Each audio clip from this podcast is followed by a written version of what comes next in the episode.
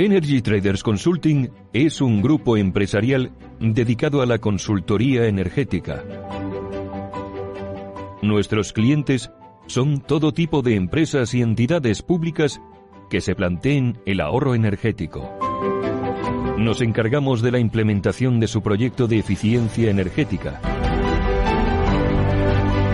Realizamos una primera auditoría de las instalaciones y para conocer su estado actual y obtener una visión general de la situación integral. La gestión energética es el arma perfecta para mejorar la competitividad de su empresa, para reducir sus gastos y mejorar sus balances. No se trata de un coste, sino de un ahorro. Además, la legislación va a exigir a las instalaciones de cierto tamaño que designen un gestor energético, entre cuyas funciones estará realizar un seguimiento de los consumos, llevar a cabo una contabilidad energética y elaborar programas de mejora de la eficiencia energética de las instalaciones. Nosotros monitorizamos su instalación en remoto y llevaremos a cabo un seguimiento que le permitirá cumplir tanto con sus objetivos de eficiencia energética como con los compromisos en materia de regulación.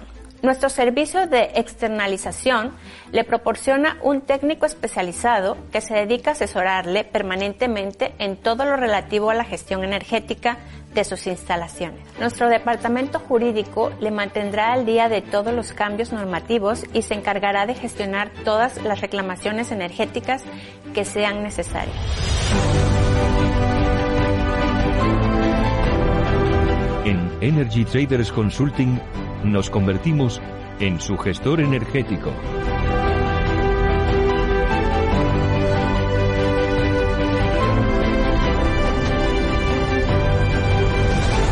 Energy Traders Consulting.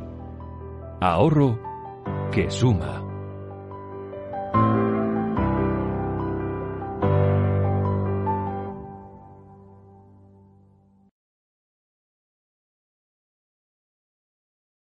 De sábado aquí en estado de alarma en la que ya les aviso que no vamos a dejar títere con cabeza, porque estamos enfadados, estamos eh, más cabreados que Raúl el Murciano y cabreados con los que se atreven a mercadear con nuestra nación, con nuestra constitución, con nuestro rey y lo que es peor, con las víctimas del terrorismo.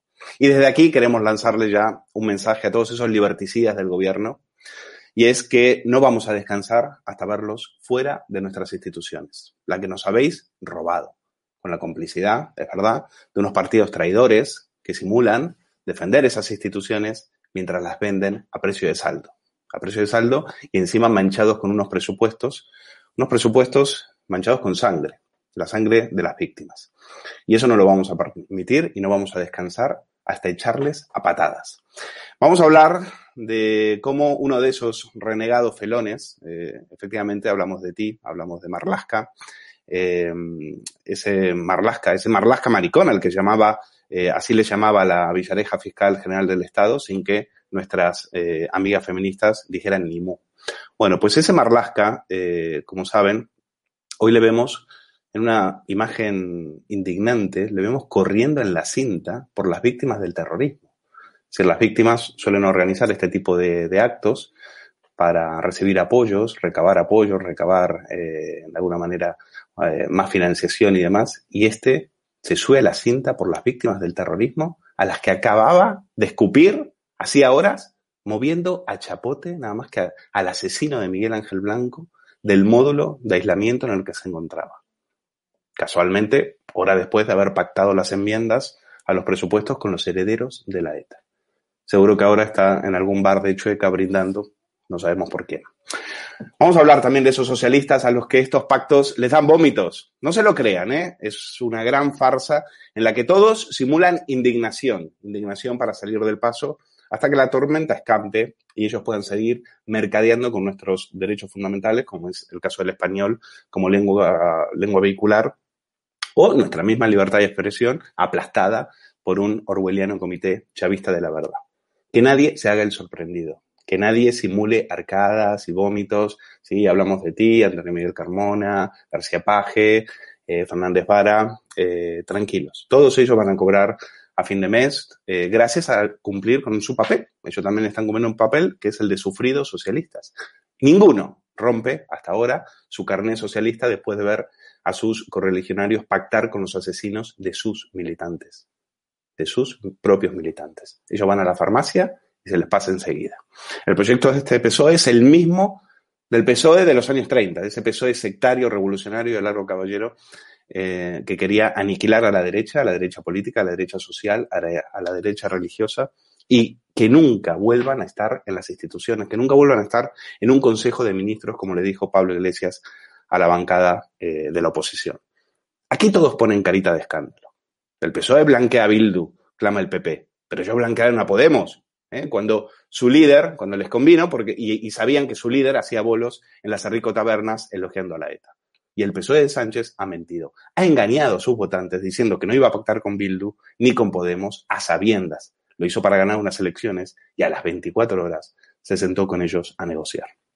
Vamos a hablar también de Ciudadanos, de la pobre Inés, que va como una alma en pena mendigando manos tendidas. Manos tendidas es humillada, vilipendiada por Podemos y, encima por el mismo Lola Rivera, que regresa también para lanzarle eh, algún mensaje. Veremos cómo Girauta, aquí en estado de alarma, admitió en una entrevista que le hizo Javier Negre que se preparaba una rebelión interna y que la pueden mandar a su casa. Vamos a hablar también de, eso y si nos da tiempo del tonto del día. El tonto del día que en una entrevista en el del País ha dicho que el coronavirus es una maldición del planeta contra los humanos y que el problema es que la ultraderecha es muy mala. Es muy mala para esos mismos seres humanos. Es un músico y ya les adelanto que no es el botarate de James Rhodes. Bueno, vamos a, voy a saludar a mis invitados que tienen unas ganas de repartir estopas que no se, que no se imaginan. Isabel San Sebastián, Eduardo García Serrano, Cristina Seguí, Huguito Pereira, es un placer estar con ustedes. Bueno, eh, vamos a ver esas imágenes las voy a comentar con Isabel San Sebastián. Veíamos ese tuit de, de Marlaska, efectivamente, eh, en el cual decía, bueno, la, noticia, esta noticia que ha, estado en todos los medios, Marlaska Casarca del módulo de, aislamiento de Chapote, eh, el asesino de Miguel Ángel Blanco y de Gregorio eh, Ordóñez, un terrorista que apretó el gatillo en, dos, en aquellos años para asesinarles de la forma más vil y cruenta y que hoy el, el gobierno, a través de su ministro del Interior, ha tenido el detalle. Bueno, horas después de eso, miren a, mírenlo, mírenlo, ahí está. Arriba de la cinta, con un número, por ellos, por todos, carrera virtual AVT 2020, participa en la carrera vital de las víctimas después de, después de, haber acercado a 200 presos al País Vasco, de haberles prometido, y vamos a escuchar a Maite Araluce de la AVT diciendo que les, cómo les ha traicionado, y lo ven ahí en la cinta postureando el, ese Marlasca, hoy irreconocible, y que Isabel San Sebastián, eh, a ti me imagino que a ti sí te ha generado arcadas y con toda la razón, ¿verdad? Bueno, a mí Marlaska no me sorprende. Marlaska se vendió miserablemente, repugnantemente al poder político el día que traicionó su, condición de juez eh, en la Audiencia Nacional para conseguir la presidencia de la, de la Sala Penal de la Audiencia Nacional a costa de eh, eliminar, de cumplir la sentencia de Bruselas sobre la doctrina Parot no excarcelando a la terrorista que había recurrido, es decir, la única que tenía derecho a salir, sino directamente a todos los, eh, los incursos en la doctrina Parot, terroristas, violadores, asesinos múltiples, etcétera, salieron todos a la calle en 48 horas, a cambio de lo cual Marlaska obtuvo la presidencia de la Sala Penal, con lo cual Marlaska para mí es un felón, es un traidor, es un vendido y no me, no me ha sorprendido nada. Lo que sí quería dedicar un par de minutos es a hablar de, Chapote. Francisco Javier García Gaztelu, Chapote. Si existe, mm, que existe de hecho, o sea, Chapote es la maldad personificada, es la vileza personificada. No ha habido un sicario más eh, repugnante que, Chapote. Es, es la encarnación del mal, Chapote. Has dicho que es el, asesino de Miguel Ángel Blanco y de y de Gregorio Ordóñez y de muchísimos más. Participó en el asesinato de Fernando Mújica, compañero de militancia socialista, de quienes lo han sacado del módulo de aislamiento y dentro de tres días lo mandarán a una cárcel próxima al País Vasco y de ahí a su casa, sin cumplir ni una ínfima parte de la condena que, que tiene pendiente. Asesinó a prácticamente todos los concejales del PP que cayeron en esa oleada terrible de los 90, Caso, Irureta Goyena, eh, etcétera, etcétera.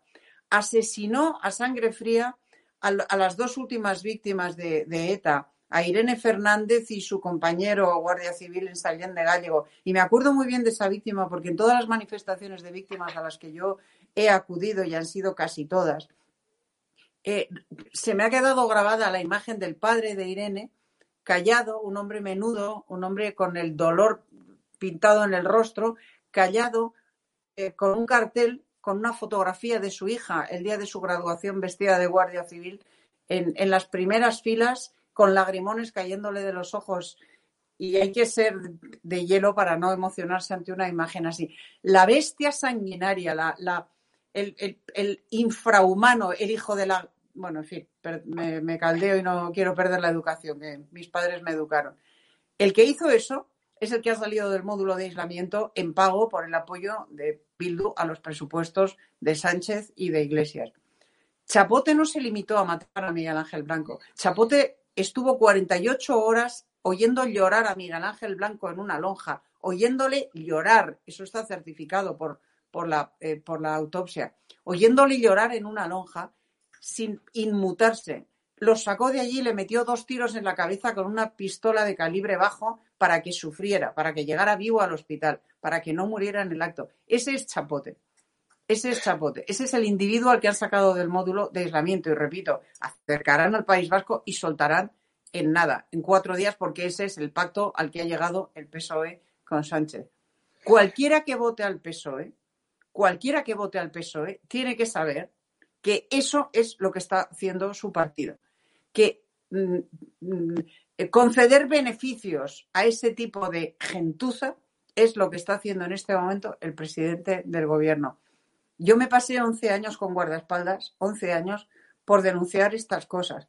Evidentemente mi caso no tiene nada que ver con, el de quienes han perdido a un familiar, a un ser querido. También yo he perdido a un familiar, a un ser querido, a mi primo Rafa, quien quería mucho. Pero en fin, no me quiero poner en ese plan. Lo que sí quiero decir es que la traición de Sánchez no es solo a las víctimas directas del terrorismo. La traición de Sánchez y del gobierno y del Partido Socialista, de Podemos ni hablo porque son uña y carne, con, con, con Bildueta siempre han sido eh, lo mismo, distintas caras de la misma moneda. Pero la traición del PSOE y del gobierno de Sánchez no es solo a las víctimas, es a las víctimas, es a los españoles que han estado con las víctimas y es a cualquier persona bien nacida que tenga conciencia. Bueno, eh, efectivamente, Chapote es un brutal sicario de la ETA al que le eh, han caído 450 años de prisión. Veremos si los cumple finalmente, porque viendo lo que está haciendo este gobierno y viendo lo que está haciendo la justicia, eh, tengo pocas esperanzas. Vamos a. Resulta que esta semana, antes de conocerlo de Chapote, eh, yo había hablado con Maite Araluce, que es la presidenta de la Asociación de Víctimas por el Terrorismo, y le preguntaba por Marlasca, le preguntaba si Marlasca, hablando con ellos, les les mostraba algún tipo de arrepentimiento, les decía que, bueno, que disculpen, que eh, él no podía hacer mucho más, etcétera, etcétera. Pues esta es la respuesta que me daba Maite Araluce. Marlasca ni siquiera las recibe. Bueno. ¿Con Marlasca habéis hablado? Bueno. ¿Con Marlasca habéis hablado? Con Marlasca, eh, pues mira, empezamos una relación, a Marlasca lo conocemos desde hace muchísimos años, y, pero claro, no lo conocíamos como ministro. Entonces, como ministro, al principio, pues la verdad es que el trato fue muy correcto. Eh, nosotros le pedimos que no se trasladaran eh, presos con delitos de sangre. Y que no se trasladaran a, cárceles, nos dijo que no se iban a, trasladar a cárceles del País Vasco, sino que se iban a, acercar, pero no nunca a cárceles del País Vasco. Bueno, ya se están acercando a cárceles del País Vasco y se están acercando a, terroristas con delitos de sangre, con muchos delitos de sangre detrás. Nos avisan a lo mejor media hora antes que que al, al, resto de, a la prensa, vamos. Pues mira, yo de la última reunión que he tenido con Marlaska al Marlaska de ahora que ahora no nos recibe, pues veo bastante, bastante diferencia. Bueno, Cris, eh, fíjate, no les recibe, eh, les miente, porque hay que tener en cuenta lo que me estaba contando ahora Luce, era que lo que le piden a Marlaska, fíjate eh, lo de las víctimas, le piden que les avise cuando hay algún tipo de movimiento. ya les han engañado con que les dijo que no les iban a acercar a las cárceles del País Vasco, pues les ha mentido y les ha engañado. Pero Lo único que le piden las víctimas a Marlaska es que les avise antes, porque ellas, ellos necesitan, cuando se hace este tipo de traslados, avisar, si trasladan a un asesino en particular, avisar a las familias, a las víctimas de ese asesino, para que reciban una contención psicológica, para que, para que puedan amortiguar mejor el golpe que significa para ellos, la humillación que significa que trasladen, que le den un beneficio penitenciario al que les ha arrebatado a sus familiares, a sus seres queridos.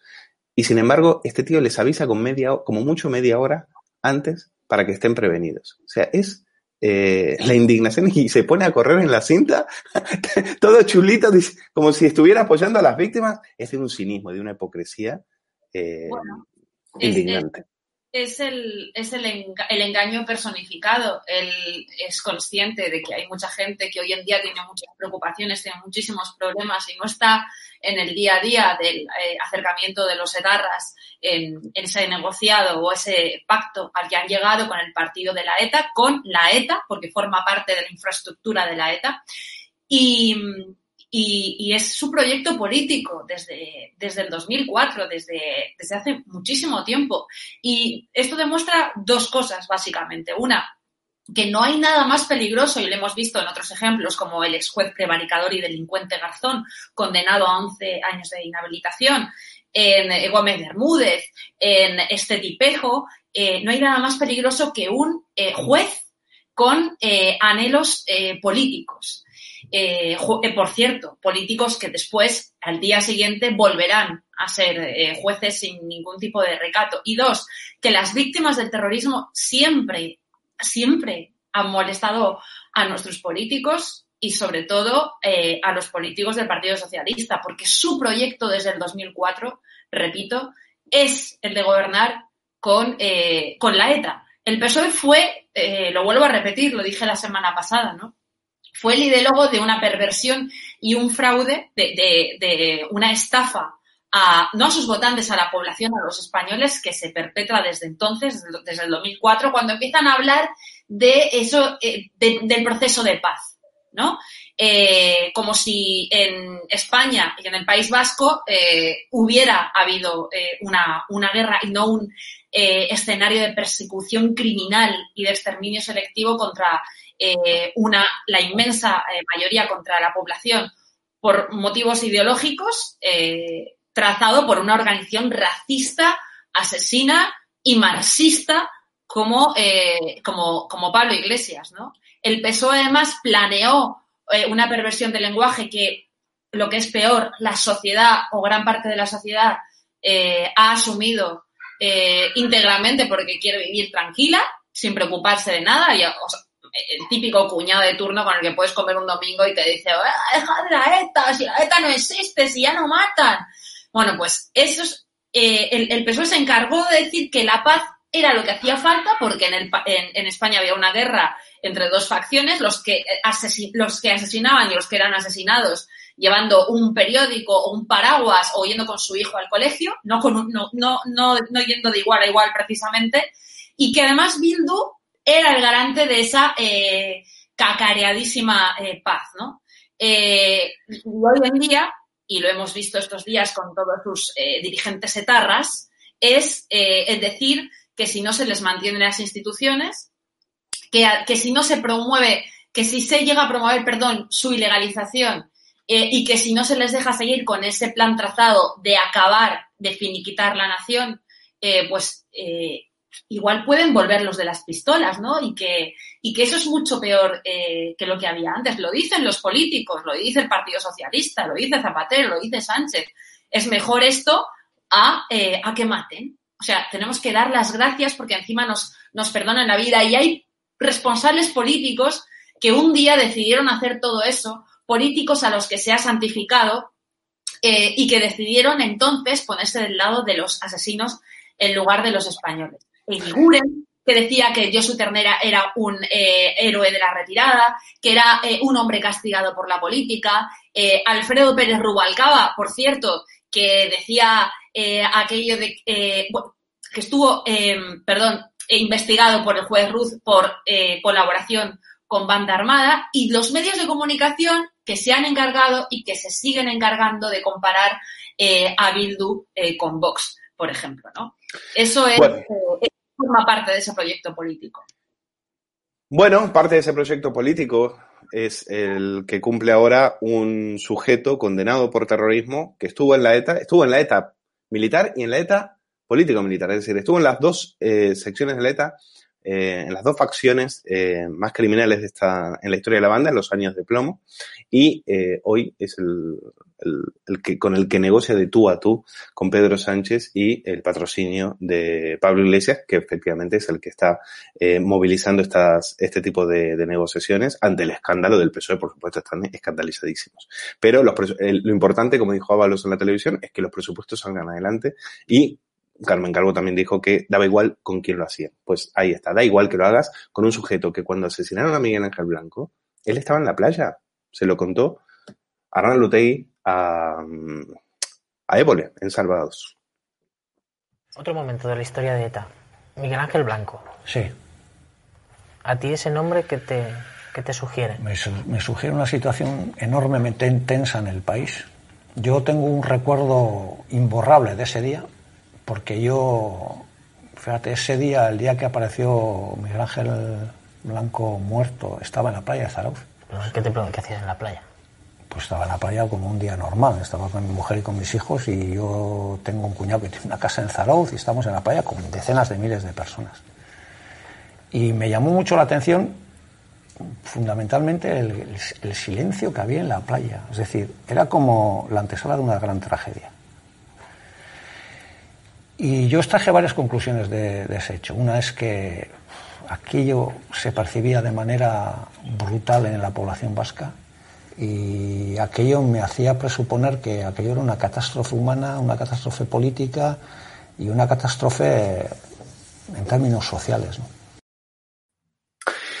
Eduardo, yo cuando escucho a este tío, la verdad que envidio a Fernández Vara, porque él puede ir a la farmacia, se compra, se toma un medicamento y ya está, y se le pasa el asco. A mí, a mí no hay nada que me ayude a superar este, este asco, escuchar a este, a este sujeto que te cuenta con toda normalidad que él estaba en la playa, como miles de personas, él estaba preocupadísimo. Luego después mintió, dijo que habían intentado hacer algo por, este chico, jamás condenaron eh, este asesinato y los 800 y pico más que, que ha cometido la, la, banda. Y hoy es el que está en la dirección del Estado según el sátrapa que tenemos de vicepresidente. Todo tuyo. Bueno, eh, estamos hablando, eh, enlazo con, con la, la, intervención de Isabel San Sebastián hablando de, Chapote. Eh, Otegui es exactamente igual que él, pero uh, sin, y entiéndaseme por favor, sin la, la, la ferocidad de Chapote en tanto en cuanto Otegui está considerado en la banda eh, como un cobarde. ¿eh? El sobrenombre de Otegui para los etarras veteranos es el gordo. ¿eh? Le consideraron siempre un cobarde despreciable y bueno, pues ha llegado donde llegan todos los cobardes despreciables que pasillean en la política con los traidores del PSOE y los traidores del Partido Comunista. Chapote y Otegui son, y ahí enlazo con lo que decía Isabel San Sebastián, son la encarnación del mal, eh, son dos bestias antropomorfas. Y esto no es una frase hecha, sino que es un diagnóstico filosófico de Ortega y Gasset. Decía Ortega, el tigre no se puede destigrar, pero el hombre sí se puede deshumanizar. He ahí a Otegui y he ahí a Chapote, dos bestias antropomorfas que han perdido su calidad y su cualidad humana uh, hace muchísimos años. Eh, en los países decentes, en los países serios, eh, en las democracias, como dicen los pedantes de nuestro entorno, ninguno de estos dos individuos estaría vivo. Si hubieran llegado a, no hablo de Estados Unidos, por supuesto, estoy hablando de Francia, por ejemplo, o estoy hablando de Alemania. Si hubieran llegado a los tribunales vivos, a los dos les hubiera uh, esperado la cadena perpetua. Sin mariconadas de revisiones, etcétera, etcétera, la cadena perpetua.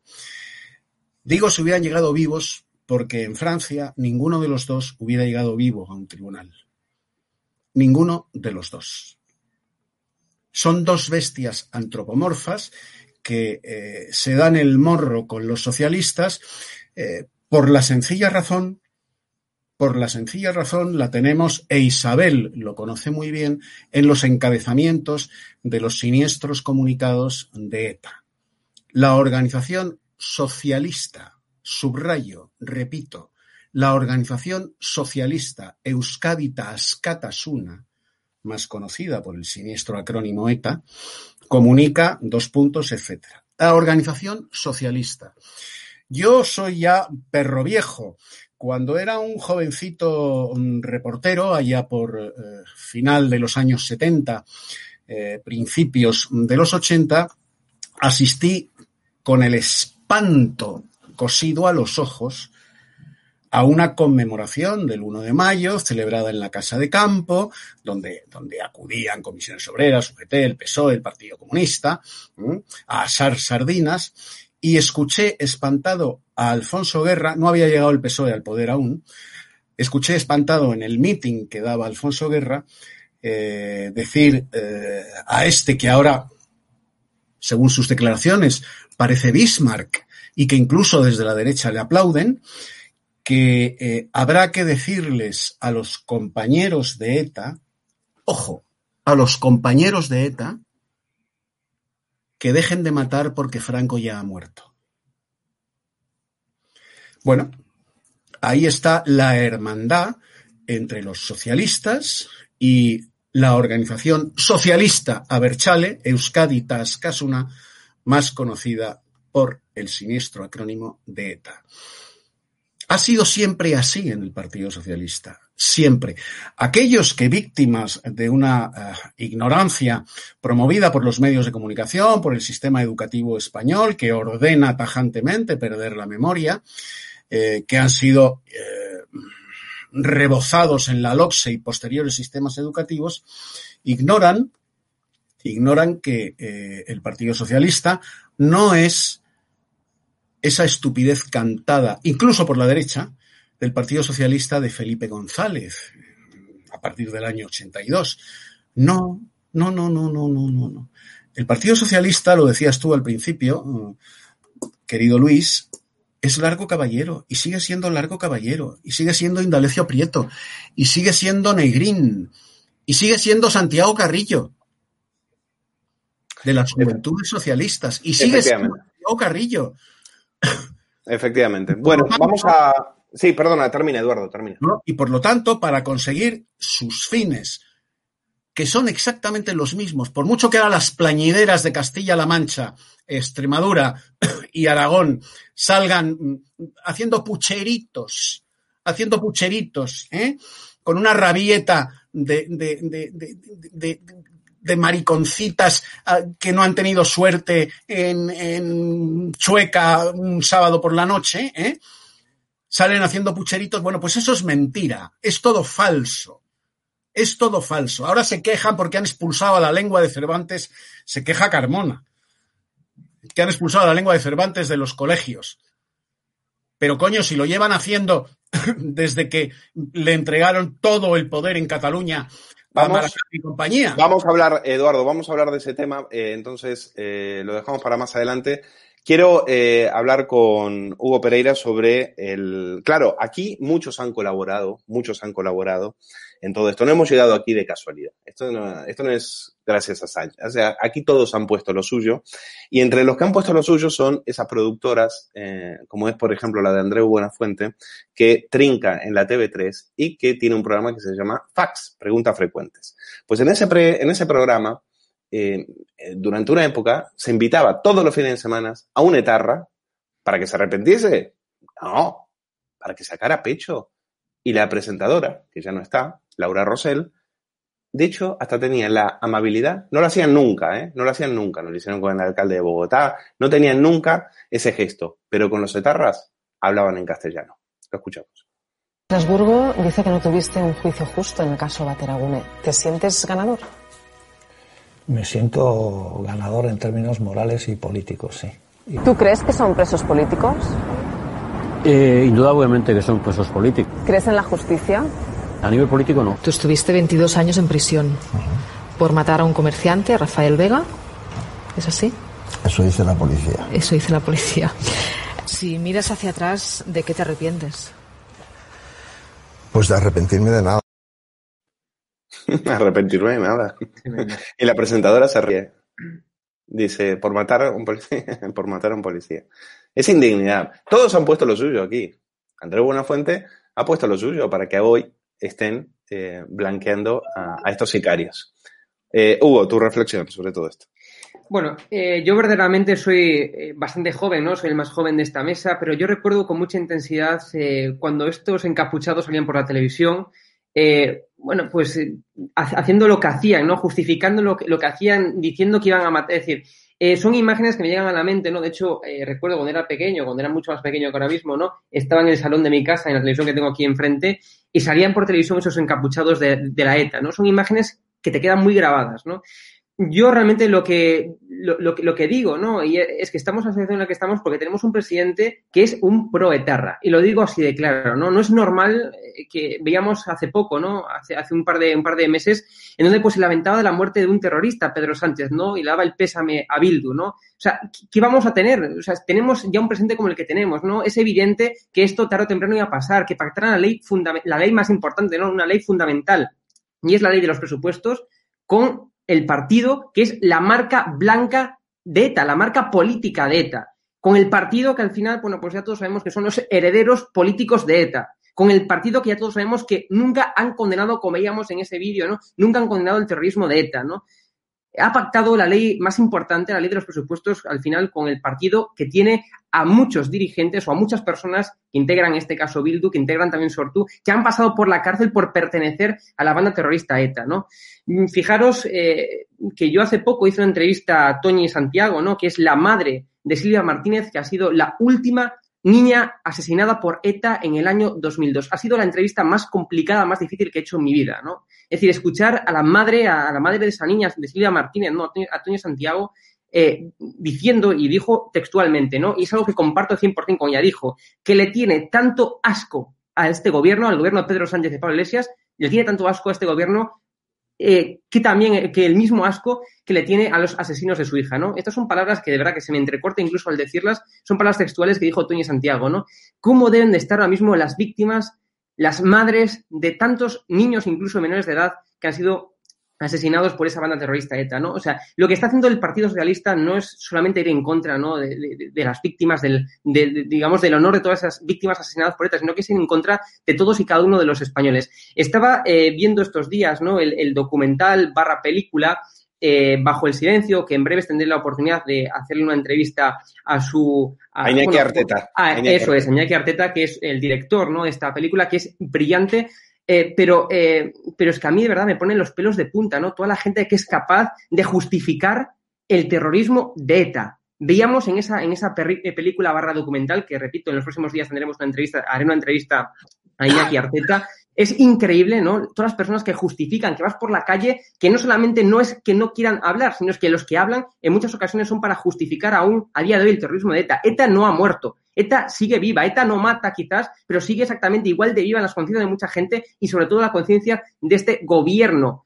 proetarra, repito, Pedro Sánchez es un proetarra y lo dejó más que claro, más que demostrado, ¿no? Ha pactado, repito, la ley fundamental, una ley principal, la ley de los presupuestos, con ni más ni menos que el partido eh, de Josu Ternera, con Sortu. Que Josu Ternera, recordemos, es el encapuchado que leyó el último comunicado de ETA. Es esa persona que está detrás del asesinato del concejal socialista Isaías Carrasco, ¿no? O también, por ejemplo, de la bomba de la casa del cuartel de Zaragoza, ¿no? En la que murieron por, eh, en, en ese momento murieron seis pregunto- menores de edad. Es- Me es- pregunto, Hugo, y no sé, no si te llama la atención. Me pregunto, yo en estos días estaba, me estaba acordando de la hija de Isaías Carrasco, me estaba acordando de la hija de Ernest Luke, que hoy eh, creo que milita en Podemos y, y es muy amiga de, de Gemma Nierga, que pedía precisamente esto, hablar con, con esta gente. Eh, y no se les escucha. Es decir, eh, me gustaría saber, eh, me, me llama la atención ese, ese silencio clamoroso. Como has dicho precisamente, después vamos a hablar sobre el tema de la comparación. Has hablado, por ejemplo, de Sortu y tenemos que Mm. hablar de Pérez Rollo, de Javier Pérez Rollo, que es un profesor constitucionalista, que es eh, uno de los abogados que estuvo eh, detrás de la legalización de este partido barra banda barra heredera de la ETA y al cual hoy Pablo Echenique, eh, conocido como Echeminga, eh, se dedicó a jalear y decir que el problema no era Bildu, el problema era Vox. Pero vamos, antes de hablar de eso, quiero pasar por el tema de Ciudadanos y quiero comentar con Isabel San Sebastián, porque esta semana Juan Carlos Girauta, en estado de alarma, hizo unas declaraciones sorprendentes. Y es que en una entrevista que le hace Javier Negre, eh, dice que puede haber movimientos internos, que se está preparando una rebelión contra Inés Arrimadas por esa, eh, bueno, por, por llevar al partido en una deriva que nadie explica. Es decir, hasta que se ríen de ella, la humillan, la vilipendian, ella sigue tendiendo la mano. Y lo voy a hablar con Isabel. Ah, Vemos, escuchamos a Girauta y lo comentamos. Pero están indignados, eh, hay disidencia interna dentro de Ciudadanos, hay críticas. Sí, sí. ¿Puede haber una rebelión interna contra Arrimadas en Ciudadanos? Sí. Obviamente no, no, no te voy a dar informaciones precisas, pero sí. ¿Se está preparando movimientos? Yo te digo que hay gente, que hay gente indignada que no se ha marchado. Es decir, a mí me parece que cuando uno está en un partido y se hacen las cosas que se han hecho, lo correcto es marcharse. ¿eh? Mm. Bueno, hay otros que prefieren no marcharse y pues ellos verán lo que hacen y, y- y manifestar su indignación en sus círculos cerrados. Isabel, tú que tienes tan buena información sobre lo que estas intrigas partidistas, eh, ¿cómo, ¿cómo ves lo que está pasando dentro de Ciudadanos y si crees que lo que lo que augura Girauta puede llegar a, a consumarse? Hoy escribe Girauta un artículo muy bueno en ABC en el que, en el que explica la, la situación, el cambio que se ha producido en Ciudadanos. Yo personalmente no creo que vaya a haber ninguna, ninguna revuelta en Ciudadanos, por la misma razón por la que no hay revueltas en el PSOE, porque la mejor amalgama, la más eh, fuerte, la más sólida, es el poder. Y en la medida en que Ciudadanos consiga alguna migaja de Sánchez, algún dinerillo del que va a venir de Europa, al que le pasen la mano por el lomo, que en, la medida en que eso ocurra, pues eh, mm, los, eh, cargos electos de ciudadanos los, seguirán en sus puestos y, probablemente no se rebelarán, por muy en desacuerdo que estén con lo que está haciendo Inés Arrimadas. Yo no creo en las revueltas eh, dentro de los partidos, nunca se producen revueltas dentro de los partidos. Alguna vez se producen disensiones desde la oposición, nunca desde el gobierno. Y yo creo que lo que dice Juan Carlos, él tiene mucha mejor información que yo, evidentemente, ha estado ahí militando desde su fundación, ¿no? Yo nunca he militado en ningún partido ni militaré, pero me da la sensación de que es más voluntarismo que otra cosa. Y quisiera matizar una, un- una de las cosas que se ha dicho. Yo no creo que el PSOE sea proetarra, o sea, me parece que es un poco excesivo decir eso. Lo que sí es verdad, y esto sí es demostrable, es que el PSOE siempre ha estado por la negociación con ETA. El PSOE nunca ha creído que fuera posible ni tampoco deseable derrotar a ETA, policial judicialmente. Sencillamente, derrotarla, liquidarla.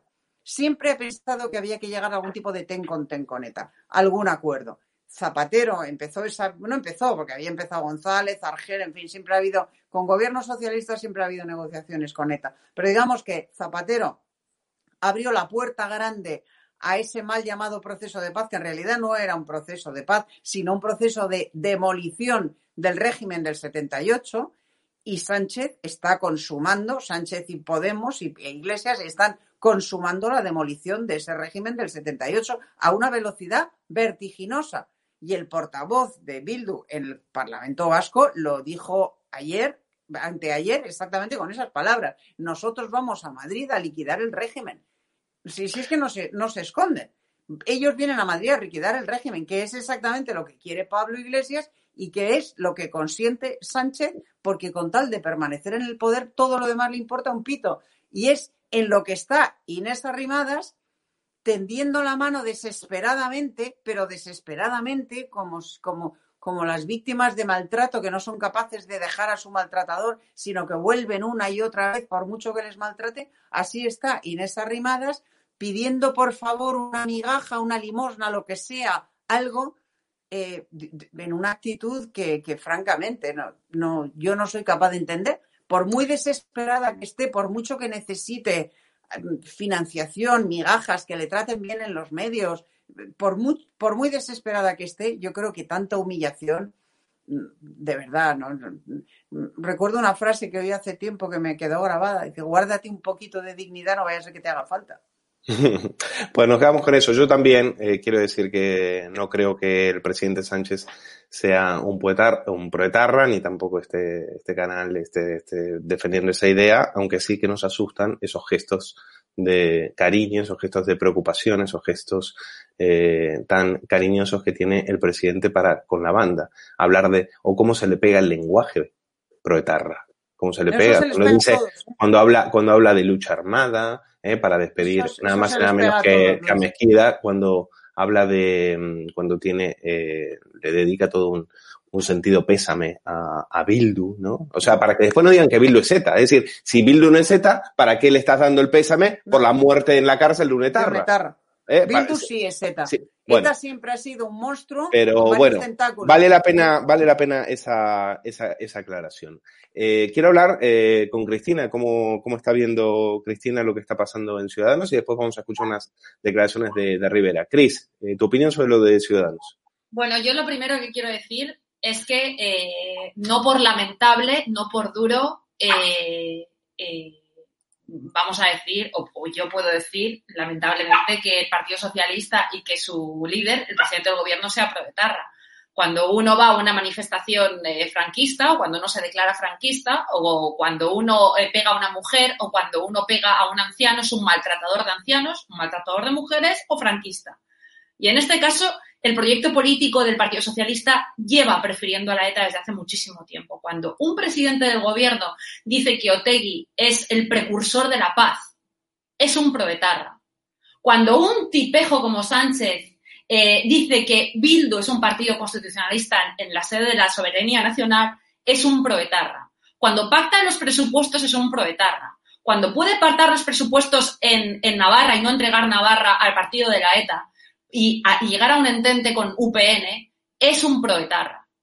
Y cuando uno eh, dice que Maite Azpurúa, eh, por cierto, condenada a un año de cárcel eh, y redactora de Leguin, ese eh, periódico que, en, con el que los secuestradores daban la fe de vida en los zulos, como Ortega Lara, cuando da las gracias en el Congreso a esa persona por apoyarle, lamentablemente es peor que un proetarra donde está el Partido Socialista se violan sistemáticamente las libertades y los derechos fundamentales. Y vamos a hablar muy claro ya y a decir que si el partido de la ETA está llevando la agenda de la vida eh, política y económica de los ciudadanos, es gracias al Partido Socialista. Y no gracias a 800.000 votos que tiene Bildu en todo el territorio nacional. No gracias a esos miserables que aglutinan a tan poquísima gente, afortunadamente son proetarras. El Partido Socialista es proetarra. Y el líder del Partido Socialista que esté en Extremadura o que está en el País Vasco y que se calle y que permita todo esto, por supuesto que es proetarra. Y si no, que se vaya a su casa y si no, que se gane la vida de otra manera. Ahora, Inés Arrimadas, que es la que menos me preocupa porque ella es la que se está encargando de acabar eh, políticamente con su proyecto y con su figura política, eh, pues yo lo único que le deseo es que termine, por favor, cuanto antes, porque es un lamentable espectáculo el que está ofreciendo y una decepción absoluta a los ciudadanos. Y que si es por una cuestión económica, no hay dinero que pague eh, eh, pues tener tan poca dignidad. Yo creo que la dignidad es de las cosas más importantes, si no la más importante que puede tener una persona. Bueno, quiero comentar con Eduardo García Serrano un tuit de, del siniestro Pablo Echenique que ha puesto, eh, ha salido a defender un artículo de Javier Pérez Rollos, eh, Javier Pérez Rollo, digo bien, que eh, un catedrático constitucionalista, estos constitucionalistas que utilizan en las televisiones de izquierda para justificar todas las casicadas que hace eh, el Partido Socialista cuando está en el poder, pues este resulta que escribe un artículo en el diario.es y dice, dice que el riesgo para la democracia española en este momento no es la presencia de Bildu, es la presencia de Vox. Y sale Pablo Elchenique el que decía que Rocío de Mer, cuando le lanzaron una pedrada, se había puesto ketchup para simular sangre, sale esta Alemania a decir que ha rechazado, eh, Bildu ha rechazado en innumerables ocasiones los repugnantes asesinatos de ETA. A mí me gustaría que me muestre una, que traiga una solamente, a ver si la consigue, a ver si la consigue. Yo lo que he visto es a Bernardo Tegui en televisión española diciendo que habían causado dolor y no todo el dolor que ellos tenían derecho a causar. Ese es el arrepentimiento de Otegui. No sé si para eso, para, para Echeminga, eso, eso para él es condenar el terrorismo. Yo no he escuchado a, Marcha Espirúa condenar el, el, vandálico, eh, eh, el ataque vandálico que le hicieron a Idoia Mendía en su casa. Ferreras le preguntó y le dijo, ¿lo condena? Y ella se negó. Entonces, ¿qué dice este sujeto de que eh, Eduardo de que Bildu ha rechazado los repugnantes asesinatos de la ETA, pero encima, encima nos toman por tontos, nos toman por idiotas. ¿Tu opinión? Bueno, eh, este sujeto, como bien le defines, eh, construye todo su argumentario, como diría Julián Besteiro, el único socialista decente que ha habido en la historia, en la más que centenaria historia del PSOE eh, en España, construye todo su argumentario sobre un Himalaya de mentiras sobre un Himalaya de mentiras. ¿eh? Que es lo que hizo el PSOE y el Partido Comunista eh, toda la vida. ¿eh? Construir su argumentario sobre un Himalaya de mentiras fácilmente digeribles para el español del común. Así se elaboran las trágalas que la gente digiere, bueno, pues sin, plantearse la más mínima duda ni la más mínima objeción al respecto con los elementos comparativos que utiliza eh, este tipejo, Echenique. ¿eh? Bildu, efectivamente, no hay, no hay que subrayarlo, o sí es necesario hacerlo, porque como vivimos en, un país de tontos, hay que perpetrar la máxima tontería, que es eh, enfatizar la obviedad. Bildu no ha condenado jamás un, crimen de ETA. Jamás. Jamás. Y Vox, lo único que hace es atacar desde un punto de vista intelectual y cultural la memoria histórica. La ley de memoria histórica, en virtud de la cual se condena a, más de media España a un ostracismo uh, político, cultural e intelectual. Y se la condena a la cárcel en caso de atreverse a emitir juicios de valor eh, no negativos, no voy a decir positivos, no negativos, sobre el régimen del general Franco y sobre la guerra civil. Por lo tanto, tendrían que encarcelar, para empezar, al gran historiador Payne, ¿eh? meterlo en la cárcel directamente, prohibirle la entrada en el país. ¿eh? Y si pone los pies en este país, meterlo en la cárcel en virtud de la ley de memoria histórica y a tantos otros historiadores. A Federico Jiménez Los Santos, por ejemplo, Echenique lo metería en la cárcel por sus juicios exclusivamente objetivos sobre la guerra civil y el régimen del general Franco. Punto. Entonces, Echenique construye todo su argumentario sobre un Himalaya de mentiras, porque es comunista. Y el comunismo y la mentira son hermanos, hermanos siameses. El comunismo es toda una gigantesca mentira una mentira ideológica que ha causado a la humanidad más desdichas que la peste. Bueno, vamos a. respira. Vox no ha defendido el franquismo nunca. Estaría en su derecho de hacerlo. Por supuesto que sí. Como está Payne, como estoy yo, como está Federico Jiménez Los Santos, como hay tantos historiadores, escritores y periodistas que defienden eh, con datos objetivos esa época y los motivos que condujeron a la guerra civil de 1936 a 1939. Entre otras cosas, porque llegó un momento, como decía Besteiro, en que era más peligroso no sumarse al alzamiento que hacerlo. Porque nos esperaba el exterminio. Nos esperaba el exterminio. Largo caballero, que citaba antes Isabel San Sebastián. Hay que exterminar a media España, la pasionaria, hay que exterminar a media España para construir la dictadura del proletariado. Y por supuesto, eh, Pedro Sánchez eh, no es que sea proetarra, que yo creo que lo es, porque lo está demostrando. ¿eh? Dime lo que haces y te diré de qué pie cojeas. Es que además es un, es peor, es un colaboracionista de ETA. Es un colaboracionista institucional de ETA. Lo cual es todavía mucho más repugnante que ser proetarra.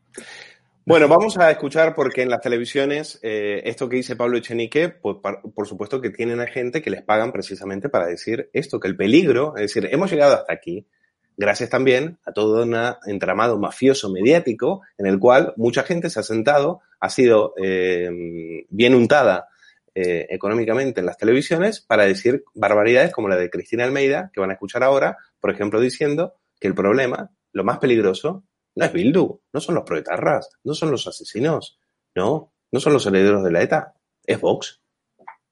Hemos vivido precisamente la etapa anterior, que a ella no le importa nada unirse con Bildu, con, no con Bildu, con vos, que por lo menos para mí es tan peligroso más porque representa el franquismo que ya nos ha costado una historia superarlo, pues que Hugo Pereira, has escuchado a Cristina Almeida. Bueno, podría traer más cortes, ¿eh? Tengo en la hemeroteca tengo muchísimos más cortes de, de esta gentuza diciendo que, que el peligro es un partido constitucional, un partido que defiende la Constitución y no estos que eh, no la defienden. Es decir, Óscar Matute le ha dicho a los ministros de Sánchez, oiga, que yo no estoy aquí para defender la Constitución. No diga que nosotros amamos a España, como dijo la Chiqui Montero. No, nosotros estamos aquí para tumbar un régimen, para acabar con este, que es lo mismo que decir que queremos acabar con este país. Y con estos son con los que se sienta a negociar encantado de la vida Pedro Sánchez y su vicesátrapa. Huguito. El problema no es, evidentemente, que salgan esta mafia mediática, porque son lo que son, ¿no? Una, mafia, una mafia mediática, lo es Cristina eh, Almeida, como lo estamos viendo, lo es, eh, comentaremos supongo que después lo de, lo, de, bueno, el sinvergüenza, ¿no? El miserable Miguel Ríos, ¿no? Es decir, esto no es el problema. El problema es la gente que sigue votando al Partido Socialista. O sea, ese es el problema, ¿no? La gente que sigue votando a este Partido Socialista, que como yo he dicho antes y sigo recalcando y seguiré reiterando durante toda la noche, que es un Partido Socialista ya proetarra. Sobre todo Pedro Sánchez, sobre todo, como acaba de decir ahora, que esto es última hora, en la sexta noche, eh, Margarita Robles, acaba de decir el presidente Pablo Iglesias, el subconsciente, le ha traicionado y ya ha dicho claramente quién manda en el gobierno. Se llama Pablo Iglesias. Dijo alto y claro el presidente Pablo Iglesias. No, esto es quien manda, ¿no? Y al final, bueno, pues una panda, repito, el gobierno de proetarras. Lo digo así claro y no me escondo, ¿no? Claro, eh, repito, esto no, el problema no es la mafia mediática, que al final son gente que está evidentemente a sueldo, ¿no? Gente también que está a sueldo para eh, crear, bueno, pues campañas de acoso mediático en redes sociales, como por ejemplo en Twitter, eh, que esto ya sabemos, o para cerrar cuentas, ¿no? Como eh, mostramos ya en muchas ocasiones aquí en Estado de. Es decir, este, el problema no es este, el problema es que al final hagan lo que hagan desde el PSOE, mientan de forma sistemática, pacten, ¿no? Con Bildu, que, que es un partido, repito, como dije antes, la marca política, ¿no? De ETA, los herederos de ETA, aquellos que nunca han condenado en su puñetera vida, ¿no? Y eso que se le ha pedido en muchas ocasiones, pero nunca han condenado, ¿no? El terrorismo de ETA. Bueno, pues ese no es el problema. El problema es la gente que le sigue votando al PSOE. Y yo soy de los que cree que mañana hay elecciones y el PSOE, aunque puede evidentemente bajar un tanto en votos, seguirá, habrá gente que tapará así la nariz y los ojos y seguirá votando al, al, al, PSOE, ¿no? Esa gente que es una miserable, ¿no? Así de claro, y repito, es una panda de miserables estos que siguen votando a, eh, a, al PSOE de, de, Pedro Sánchez, ¿no? Entonces, evidentemente esto es lo que hay y no voy a callar, ¿no? Y la, la culpa no es de Cristina Almeida, que repito, que está siendo pagada, ¿no? Para que esas, esas chorradas, porque yo creo que en su sano bueno. juicio nadie puede decir lo que dice, ¿no? Yo verdaderamente es de verdad, es que no pudo pensar, ¿no? Que, haya personas que digan tantas subnormalidades, así de claro lo digo, como el Pérez Rollos que hemos visto antes, que Cristina Almeida, decir, esta gente no está bien para decir las cosas de las que dice, ¿no? O sea, se puede ser izquierdas, pero no tontos, ¿no? Entonces, claro, yo creo que no está bien. O sea, están justificando un partido constitucional, están, están justificando a Bildu, que es la marca política de ETA, y están diciendo que no, que el peligro no es ese, que el peligro no, no es que se pacte, ¿no? Con un partido en donde en sus filas hay personas que han estado en la cárcel por terrorismo. Bueno, pero mira, Hugo, que, no. que justifica, bueno, es que es increíble, o sea, esto no es, no es de estar bien, ¿no? Mira, eh, mira, Hugo, no solo vamos a, no solo es Cristina Media, porque uno dice, bueno, no, no, ¿qué claro. esperas de una ex, eh, de una del partido Claro. de, de comunista y demás? No, eh, vamos a escuchar a Carmen Morodo, que es la directora adjunta de La Razón, eh, tertuliana, la, bueno, está en Telemadrid, está en Televisión Española, está en La Sexta, está en todos lados. No sé cómo- de dónde saca el tiempo. Y, bueno, diario de, de centro derecha, supuestamente. Y también están discutiendo el tema de Bildu. Bildu le repugna. Ah, un escándalo. Bildu le repugna. Pero el problema no es Bildu, el problema es el PP. El PP de Aznar. Escuchen. Tremendo. Bildu a mí me repugna.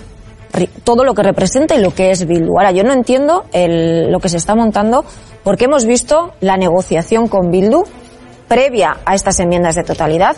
Formaron parte de la moción de censura, de la votación de investidura y de la ma- mayoría de investidura. Están ahí. Yo quiero recordar las declaraciones de Jaime Mayor Oreja y de José María Aznar José María Aznar y Jaime Mayor Oreja pidiendo que Bildu abandonase la violencia y se incorporase a las vías democráticas. Pacto de Ajurianea, Pacto de Madrid, siempre se ha reivindicado, siempre se ha reivindicado lo mismo, ¿eh? Siempre se ha reivindicado lo mismo, diciendo que a mí me repugna. Y en todo lo que estamos viendo, lo que me importa no es con quién se acuerda, sino qué se pacta. Lo- Bueno, lo que me importa Lo no es que con hace- quién se acuerda, ¿eh? Lo que Sino hace, lo que lo se hace la pacta. sexta, ¿eh? Lo que hace estar en nómina de la sexta, tú. Lo que cambia, que yo recuerdo a Carmen Morodo hace años decir justo lo contrario, pero en fin, hay que ganarse el puesto en la tertulia, en las tertulias de la sexta que al parecer pagan muy bien. En fin, yo no, lo que no quiero es insultar y me gustaría que aquí no se insultara a nadie. Eh, podemos discrepar, podemos eh, rebatir los argumentos, pero yo creo que el insulto nunca puede ser un argumento. Eh, de todas las personas que estás citando, ninguna ha movido jamás un dedo para oponerse a ETA. Ninguna. Ninguna de esas personas que dicen que Bildu les repugna y tal y de cual, yo jamás he visto a ninguna de ellas en ninguna manifestación de repulsa, en ninguna manifestación de víctimas. Nunca les he visto jugarse una pestaña en un artículo o en un comentario o en una intervención radiofónica. Nunca, jamás. Eso sí, ¿por qué? Pues porque eso implicaba un riesgo durante muchos años criticar abiertamente a ETA, a Bildu, que eran en parte de lo mismo, entonces se llamaba Batasuna o Herri Batasuna, ha ido cambiando de nombres, pero siempre ha sido el brazo político de una organización armada, de una organización terrorista, siempre, evidentemente criticarla, eh, con- condenarla, eh, señalarla, como, como hice yo junto con Carmen Gurruchaga en un libro, en El árbol y las nueces, es decir, denunciarla, eso te ponía en peligro, te ponía en riesgo. Y ninguna de estas personas que hoy se llenan la boca hablando de Vox, que como muy bien ha dicho Eduardo García Enterría, es un partido constitucional que acata la Constitución y que defiende un ideario que se puede compartir o no compartir, pero que en ningún momento ni propugna la violencia, ni justifica la violencia, ni alientan a violencia, ni nada que se le parezca, criticar a Vox sale gratis, porque es evidente que Vox nunca te va a pegar un tiro en la nuca o te va a secuestrar o te va a extorsionar. Criticar a Bildu sí suponía peligro, sigue suponiendo peligro porque te salen sus, sus trolls en, en, en, en Twitter y te, y te acosan. Pero en fin, por lo menos ahora e- efectivamente ya no matan. Pero no matan porque no les parezca bien matar, no matan porque no les conviene. No les Porque hace ahora falta. consiguen mucho más, porque ahora consiguen mucho más sin matar. Lo que nunca consiguieron matando, ahora lo consiguen sin matar. Y eso es lo verdaderamente mm, lamentable, que se haya permitido que sin matar esta gentuza consiga lo que nunca consiguió matando. En cuanto a quienes eh, justifican o lo que estaba diciendo Carmen Morodo de Aznar y, y Jaime Mayor, sencillamente es falso. Claro que se ha invitado a Bildu a integrarse en el consenso democrático, pero es que integrarse en el consenso democrático pasa por condenar el terrorismo de ETA, por desmarcarse radicalmente del terrorismo de ETA, por desmarcarse radicalmente de los pistoleros de ETA y por condenar el terrorismo de ETA y desde luego por elegir a un jefe que no esté condenado por el secuestro de Rupérez, como es el caso de Arnaldo Tegui, además de por pertenencia y dirección de banda armada. Un tipo condenado por terrorismo, un- una organización que quiere desmarcarse de, su pasado terrorista, que quiere integrarse en el, consenso democrático, lo primero que tiene que hacer es eso, condenar ese terrorismo y desligarse de cualquier persona que esté manchada de sangre es decir, de Arnaldo Otegui, Rufi Echevarría, que también ocupa un alto cargo en Sortu, etcétera, etcétera, etcétera. Pero repito, se ve que hay que ganarse el puesto en la sexta y, y coincidir en la mesa con Antonio Maestri que no te agreda verbalmente, como ha hecho conmigo en más de una ocasión en la mesa de Telecinco, eh, cuando osaba llevarle la contraria. Porque estos, eh, Bueno, te, puedo, te puedo asegurar que Morodo no está ahí para llevarle la contraria a Antonio Maestre. No, no, eso, claro, pues claro. Eso te puedes, Eso- eso eh, te lo puedo asegurar. Eso también implica un riesgo, un riesgo de por lo menos pasarte un mal rato. Y hay gente que todo lo que signifique riesgo quita, quita. De Mucho momento, mejor. de la única tertulia que han echado a Antonio Maestre ha sido de la tertulia de Ana Rosa en, en Telecinco. Bueno, Han cambiado de tertulianos. Quiere decir que es que a todos nos, nos echan de, a otros nos han echado de muchos más sitios, ¿no? Bueno, a la que no echan, a la que no echan ni con agua caliente es a Elisa Beni. Vamos a ver un también, porque efectivamente hay otras eh, tertulianas y tertulianos que han participado en este blanqueo de Bildu y quien lo ha sufrido en sus carnes ha sido Cristina Seguí. Elisa Beni ha defendido a Bildu, lo ha dicho en una tertulia en espejo público y lo van a escuchar. ¿Qué te parece lo de Otegi en Cataluña? ¿Qué te parece que Otegi se pase Otegi por tío, instituciones Otegi de es un tío que fue condenado, ya veremos. Un tío, no, un terrorista. Fue, fue un tío que fue condenado por pertenencia sin tener nada que ver, sin tener nada que ver con ningún acto criminal, por cierto.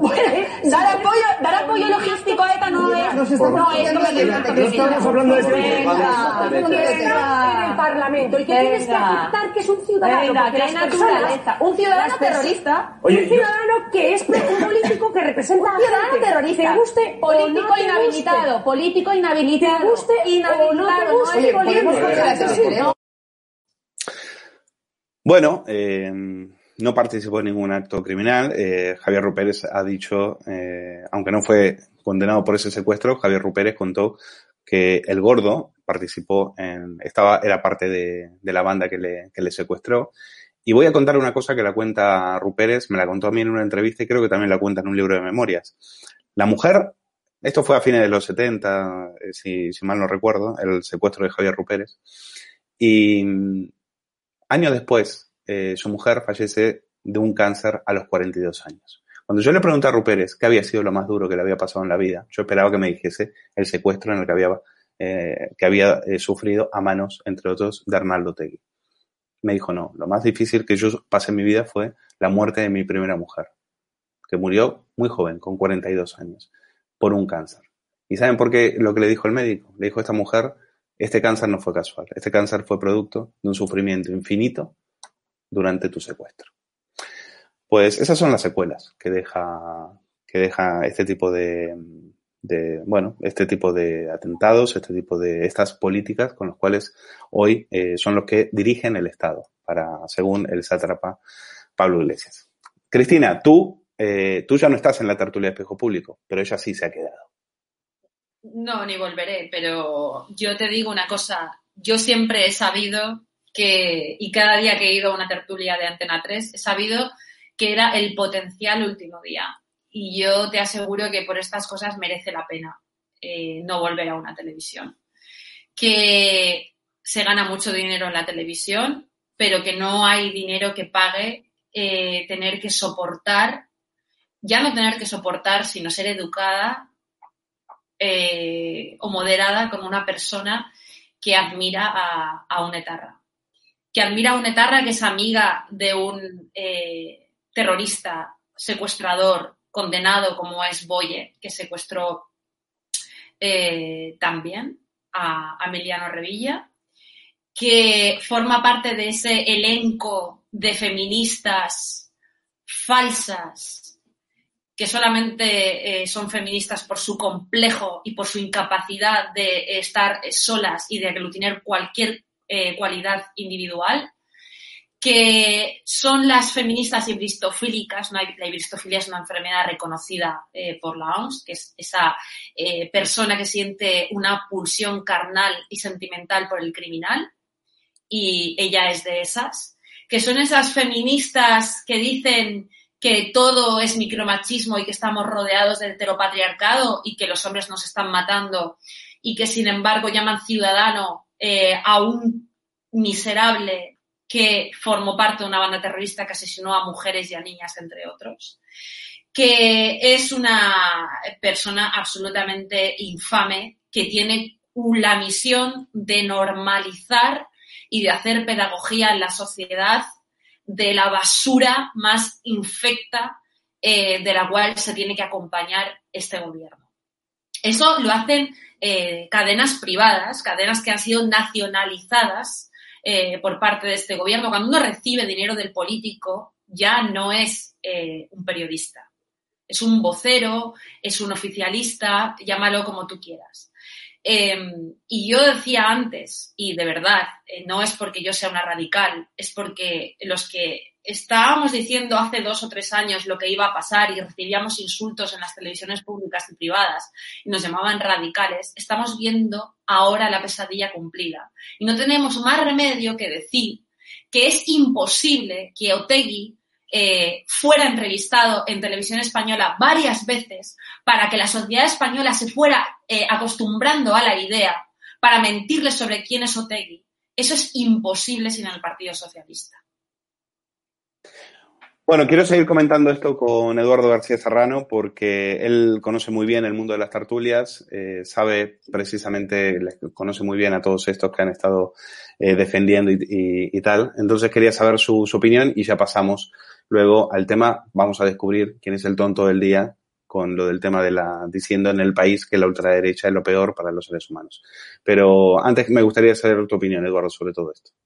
Mi opinión, por no extendernos, es eh, que suscribo de la cruz a la fecha lo que acaba de, decir, la opinión que acaba de manifestar eh, mi queridísima Cristina Seguí sobre, sobre esta femiloca eh, que está, bueno, pues al pairo de quien mejor le pague, siempre que el pagador venga de, la izquierda y del progresismo, por un rechazo eh, psicológico freudiano a, su primer matrimonio. Eh, no hay más que añadir, es, es una eh, tipeja que a mí, como español, como periodista y como hombre, eh, me produce vómito, sencillamente, vómito. Bueno, ese es el consenso, el consenso que está hoy en las, en las televisiones. Y lamentablemente, a mí lo que me molesta no es que esté Elisabeni, a mí lo que me molesta es que Cristina Seguí haya tenido, la, la quiten para dejar a este tipo de personas y que del otro lado, frente, enfrente de Cristina, de, de Elisa no haya Cristina Seguí, sino que hayan Carmen Morodos. Eso es lo que a mí me molesta, que no haya voces disidentes, que no haya voces diferentes. Al final todos repiten lo mismo. Se quejan, sí, pero muy controladitos. Los tienen a todos, eh, a esa banca, supuestamente, a esos tartulianos de derechas, los tienen muy controladitos y son eh, más bonitos que unas ovejas. Bueno, vamos a ver, eh, finalmente, vamos a descubrir quién es el tonto del día. Bueno, vamos a, eh, portada del día del país semanal. Eh, Miguel Ríos, la ultraderecha, hace muy mal a los, a los seres humanos. Y lo, lo quiero comentar con Eduardo Pereira y con el resto de, de nuestros invitados. La ultraderecha es mala para el ser humano. Claro, en una entrevista dice, eh, dice también que el comunismo, el comunismo, pero el comunismo de Stalin es el malo, ¿eh? No el comunismo, el, sí, el comunismo de Stalin, ese es muy malo, pero el de Lenin o el de Pablo Iglesias o el que aplican ahora, el que quieren aplicar este gobierno, ese parece que le gusta. Bueno, este, eh, yo no sé si ustedes son fans de Miguel Ríos, ¿no? Les pido disculpas si son, eh, si siguen a, a este cantante, eh, pero lo que ha dicho de la ultraderecha es mala para el ser humano, realmente es para darle hoy el diploma de tonto del día. Hugo Pereira. Bueno, yo he pasado el trabajo, Luis, de leerme eh, la entrevista en El Mundo. Ha sido un trabajo muy arduo, eh, perdón, del país. Bueno, ahora prácticamente no se diferencia demasiado, ¿no? Pero en, en cualquier caso, me he pasado el trabajo eh, y os aseguro que no fue nada fácil de leerme la entrevista en completo, ¿no? Porque es una entrevista muy complicada a nivel intelectual de, de asimilar, ¿no? y he apuntado aquí un par de cosas que me gustaría comentar con ustedes para ver, bueno, pues cómo es realmente este Miguel, Miguel eh, Ríos, ¿no? Bueno, decía al inicio, hay una ideología dominante, es la ideología neoconservadora, ¿no? Y decía también, puede ser que sea la mejor para el dueño de Amazon u otra empresa de ese estilo, pero no es para todos, ¿no? Bueno, a mí me gustaría decir, eh, me gustaría pensar en qué mundo vive, ¿no? Miguel Ríos, cuando estamos viendo que el socialismo está en auge no solamente en España, sino que en todo el mundo, ¿no? En Latinoamérica sobre todo, vemos ahora también en Estados Unidos, ¿no? Es decir, realmente no entiendo, ¿no? Cómo es esa ideología hegemónica, neoconservadora y encima hegemónica, como decía él, ¿no? Dominante. Bueno, eh, yo lo que le voy a decir también es que esas empresas que él tanto, que él tanto, bueno, pues, eh, que tanto eh, critica, ¿no? Como Amazon o como otras tecnológicas, pues son las que están dando actualmente una gran cobertura, unos grandes, un gran número de, de, puestos de trabajo, ¿no? También decía, ¿no? También criticaba que la renta mínima vital no llega a todo el mundo porque la administración no tiene recursos para atender a todas las peticiones y eso es para cabrarse, ¿no? Decía en esa entrevista Miguel, Miguel Rubios, ¿no? Pero si, Lo que si este son millonarios, como dicen sí. nuestros espectadores, que por cierto, en este momento tenemos eh, casi 2.400 espectadores viendo este programa en directo. Es un auténtico, eh, bueno, una auténtica pasada y estamos contentísimos y darles las gracias porque no dejan de comentar, no te da ni tiempo seguir lo que están poniendo en el timeline. Perdona, Hugo, sigue. Sí, no decía, continúa, ¿no? Él, él siempre clama, ¿no? Esos, esos, como le llamo yo, esos, esas paguitas, esos regalos del Estado, ¿no? Mira, fíjate, Miguel, lo que hay que hacer en, este, en, este, en España, ¿no? En el resto del mundo es generar empleo. Si quieres subir los salarios, lo que tienes que hacer es generar empleo, hacer que haya cada vez menos personas susceptibles de ser contratadas porque ya hay empleo suficiente, ¿no? Y ahí es cuando vas a generar un clima, ¿no? De, competencia y por tanto vas a hacer que las empresas pues tengan que pagar más a sus, a sus eh, empleados para que no se marchen otras empresas, ¿no? Generas ese clima de competencia y por tanto es como puedes subir los salarios y no tener que depender de las paguitas, de las ayudas del Estado. Esta gente, ¿no? Que al final lo que hace es siempre clamar al Estado, pedirle ayuda al Estado y no se da cuenta de que el Estado no puede generar, ¿no? La economía real sino que efectivamente el sector público depende única y exclusivamente del sector privado. Si sector privado no hay sector público y no hay esas paguitas que tanto le gusta a Miguel Ríos, a toda, a toda esta horda socialcomunista que cada vez es más intensa en todo el mundo, ¿no? Por desgracia. Asimismo, también dice que la tecnología siempre funciona para consumir, incluso en confinamiento, ¿no? Eh, exacto, te llevan a casa mientras se hacen con un patrón y, y, están arruinando las tiendas del barrio, ¿no? Quien está arruinando las tiendas del barrio, Miguel Ríos, es el gobierno socialcomunista que sin criterios, sin criterios sanitarios están confinando a las personas. Eso es quien está efectivamente arruinando, ¿no? A esas, a esas personas, ¿no? A esos, a esos pequeños eh, eh, autónomos y comerciantes, ¿no? Eso es quien está, eso es quien está arruinando, Miguel. Total, totalmente de acuerdo. Decía, y termino ya con esto, termino ya con esto, Luis decía, me gusta mucho más estar con el empleado que con el dueño. Mi ascendencia es la que es y no he querido perder ese rastro. Es muy decente y está muy bien, ¿no? Sabrá Miguel Ríos que sin dueños, sin capitalistas, ¿no? Que al final lo que hacen es invertir su propiedad privada, no su capital privado, invertir, que pueden perderlo todo, por cierto, invertir sin esas personas valientes, seguro, o sea, fijo que no hay eh, eh, los trabajadores, ¿no? Sabrá Miguel Ríos que si no hay dueños, como él dice, no habrá tampoco trabajadores. Si no hay personas que inviertan, que arriesguen su propio capital, nunca va a poder haber trabajadores, ¿no? Bueno, es una sarta bueno, pues, de chorradas y tonterías, ¿no? Lo que hemos bueno, visto. pues enhorabuena, eh, Hugo, por haber tenido el coraje de haber eh, leído toda la entrevista de Miguel Ríos en el País Semanal. Seguramente Miguel Ríos no sabe que esos millonarios a los que él tanto detesta eh, son los que han puesto 400 millones de euros a pérdidas para salvar a ese periodicucho para que le hagan entrevistas como, como estas en el país semanal. Pues yo, me he quedado sin tiempo. Solamente agradecerles, agradecerles primero a, a, a nuestros invitados, a Isabel, a, a, Cristina, a Eduardo, gracias. Ha sido un auténtico lujo para mí eh, tenerles hoy este sábado por la noche en estado de alarma. Y, y, a nuestros espectadores, eh, hoy, insisto, 2.400 en directo viéndonos, es eh, para nosotros es muy, es muy fácil hacer este programa cuando tenemos tanto apoyo, tanto cariño y tanto afecto por vuestra parte. Así que les esperamos el sábado que viene. Déjenme mandarle también una felicitación al equipo argentino de rugby, a los Pumas que han vencido a los All Blacks después de eh, años y años de intentar conseguirlo. Así que enhorabuena. Y ese es nuestro espíritu, esa garra es la que tiene este programa y es la que vamos a traer nosotros para enfrentarnos a los liberticidas del gobierno. Cuídense mucho, hasta el sábado que viene. Y otra de las líneas de trabajo es también eh, eh, minimizar ese, ese, clima contrario a la gestión de crisis por parte del, gobierno.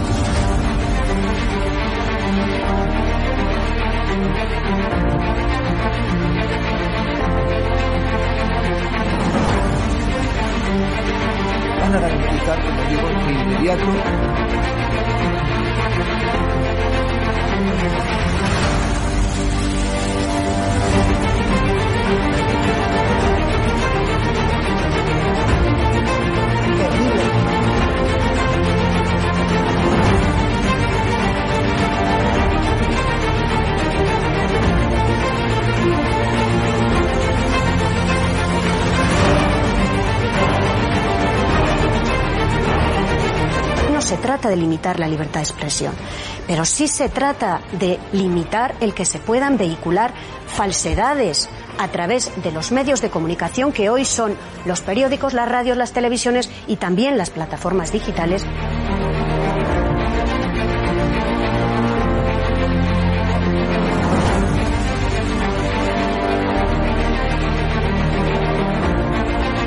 Cuando los comunistas han tenido éxito en momentos de excepcionalidad. En momentos de crisis.